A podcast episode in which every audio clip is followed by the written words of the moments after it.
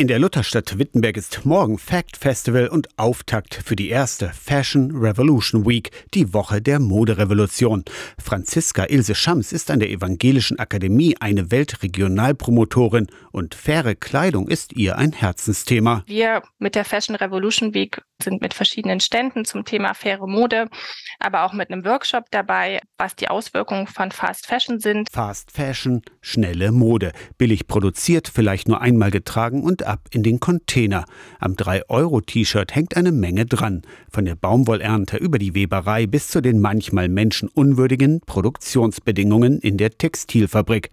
Sensibilisieren, ohne mit dem erhobenen Zeigefinger zu drohen. Das möchte Franziska Ilse Schams. Sondern nochmal so zu gucken, wie viel Klamotten brauche ich tatsächlich? Weil man ja auch gerne einfach mal was kauft, was man dann nicht so braucht und man sich dann nicht so vergegenwärtigt, dass das am Ende in Südamerika auf dem Müllberg landet. Also das schiebt man, glaube ich, gerne mal weg, weil es einfach so weit weg ist. Ist auch ganz menschlich. Teure Klamotten sind übrigens nicht automatisch auch fair produziert. Das wäre ja fast schon hilfreich, zumindest für die Leute, die die finanzielle Ausstattung hätten. Die könnten dann einfach sagen, ich kaufe immer teure Kleidung und habe dann die Fragestellung nicht. So leicht ist es leider nicht. Also es gibt Markenklamotten, die sind genauso unfair produziert wie andere Sachen. Auf der Kleiderbörse beim Fact Festival könnt ihr morgen auch Klamotten tauschen und wenn ihr neu kauft, dann fragt nach, wie fair und nachhaltig Jeans oder T-Shirt produziert sind.